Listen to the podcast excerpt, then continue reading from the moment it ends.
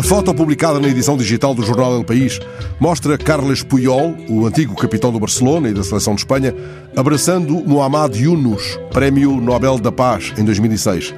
Ambos coincidiram na cerimónia realizada no último sábado na capital catalã, celebrando a final de um torneio internacional de futebol que envolveu crianças de 10 a 12 anos em representação de 56 equipas de 27 países. O torneio foi organizado por uma empresa multinacional de iogurtes, cujo responsável quis separar as águas. Não somos uma ONG, disse ele. Como empresa, temos de gerar resultados, mas sabemos que uma empresa sem valores não tem futuro. O responsável da empresa, que nasceu há 100 anos em Barcelona, disse ainda acreditar que só pode haver crescimento económico indo a par do crescimento social. O mundo não nos é alheio, acrescentou, vincando a determinação em continuar fomentando os valores da solidariedade, do respeito e do cuidado com o meio ambiente. E afinal, o que fez coincidir naquele palco de Barcelona uma grande figura do futebol e o chamado banqueiro dos pobres? Uma ideia simples, mas poderosa, aliás sublinhada pelo criador do microcrédito, a de que o desporto tem um poder único para fomentar valores. Mohamed Yunus lembrou que a emoção criada pelos grandes acontecimentos desportivos tem um potencial incontestável para transformar a sociedade.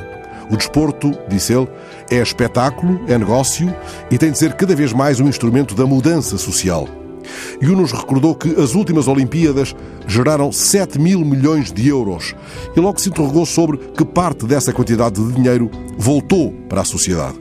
Não se ficou pela pergunta, sugeriu também algo tão simples como a transformação das aldeias olímpicas dos atletas durante os Jogos em habitação social. E Puyol, que disse ele, disse coisas simples, tão belas como o tiki-taka, que o futebol tem um poder incrível para desafiar os jovens alimentarem a ideia de um mundo mais saudável, mais justo e mais sustentado, e que estava ali, naquele palco, para devolver algo que a sociedade lhe tinha dado. Estava ali, afinal, para passar a bola, jogável. Dei comigo a pensar que estes magníficos toques de bola não têm eco nos noticiários desportivos.